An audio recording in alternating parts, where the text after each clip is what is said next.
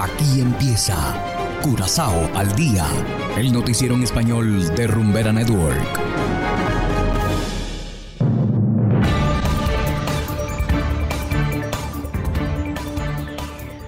Muy buenas tardes, estimados oyentes de Rumbera Curazao 107.9 FM. Igualmente saludamos a quienes nos escuchan en formato podcast a través de noticiascurazao.com. Hoy es lunes 9 de mayo de 2022 y estos son los titulares. Ex primer ministro Scott abre cuentas en bancos extranjeros para recibir donaciones. Viajeros con destino a Curazao ya no necesitarán seguro de viaje. Dos nuevas empresas listas para competir en el mercado de las telecomunicaciones. Y en internacionales, presidente de México critica falta de apoyo económico de Estados Unidos. Esto es Curazao al día con Ángel Van Delden. Empezamos con las noticias de interés local. El ex primer ministro Harry Scott no se dio por vencido luego de que su banco congelara su cuenta para evitar que reciba donaciones. Scott empezó a buscar de inmediato otras alternativas, según lo explicó él mismo en sus redes sociales. Scott, quien fue condenado por corrupción, tiene dos cuentas bancarias en el extranjero, mediante las cuales sus simpatizantes podrán depositar su ayuda para pagar su deuda con el Estado. El exmandatario debe pagar 1,8 millones de florines a más tardar el 12 de mayo. Schote abrió dos cuentas corriente con TransferWise, que por cierto no es un banco, sino una institución de dinero electrónico. Una cuenta corriente es para donaciones en euros y la otra para pagos en dólares.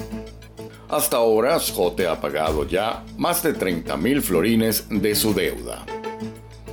Y continuamos con las noticias locales. Los viajeros con destino a Curazao ya no necesitarán un seguro de viaje para entrar a la isla. El gobierno de Curazao informó que la regla fue abolida de inmediato el pasado viernes. El seguro era obligatorio para cubrir los gastos médicos en caso de contraer coronavirus durante la estadía en la isla. Tomando en cuenta que el número de infecciones ha disminuido y los síntomas también son más leves, este seguro específico se ha vuelto innecesario. Desde ahora quedará de cada viajero decidir si contrata o no un seguro de viaje. Y seguimos con las noticias. Dos nuevas empresas incursionan en el mercado local de las telecomunicaciones. Se trata de Teramóvil y Aqualectra, que recientemente recibieron concesiones para la prestación de servicios de telecomunicaciones en el mercado local. Esto significa que Flow y Digicel ahora tendrán competencia, la empresa de servicios públicos Aqualectra primero tendrá que ajustar sus estatutos antes de poder vender también servicios de telefonía móvil e Internet. La empresa pública ya cuenta con la infraestructura, ya que cuenta con cables de fibra óptica que ha instalado en varios puntos. Y hacemos ahora una breve pausa y enseguida regresamos con más de Curazao al día. Curazao se mueve con 107.9. Nada más imaginarme sin ti, ese cuadro sin Guayaquil, la bachata sin Juan Luis. Rumbera Network. Llega a activar tu primer sentido.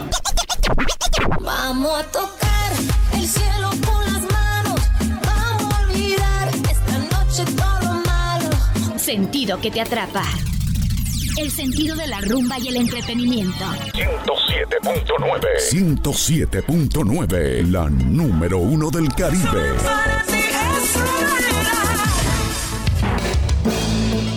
Continuamos ahora en el ámbito internacional. El presidente mexicano Andrés Manuel López Obrador llegó a El Salvador parte de su gira por Centroamérica.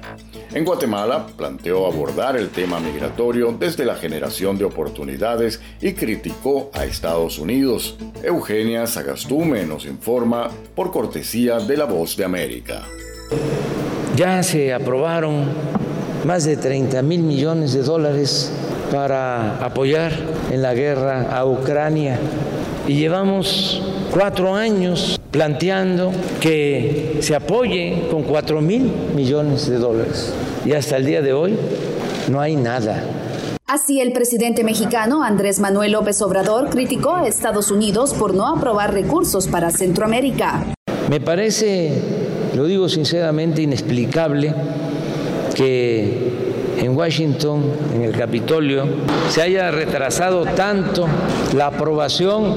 Estas declaraciones fueron parte del mensaje que López Obrador dio junto al presidente Alejandro Yamatei en Guatemala, el mismo día que la primera dama mexicana asistía a una recepción en la Casa Blanca por el 5 de mayo. La gira continúa este viernes en El Salvador, resaltando la necesidad de apoyo internacional para crear oportunidades en los puntos de partida de los migrantes. Solo con la cooperación internacional lograremos poner un punto final al doloroso fenómeno de la migración. La agencia de noticias AP reportó que Estados Unidos comenzó a expulsar a cubanos y nicaragüenses hacia México como parte de un acuerdo entre ambos países bajo el argumento del título 42 hasta el 22 de mayo, un día antes que finalice la medida sanitaria.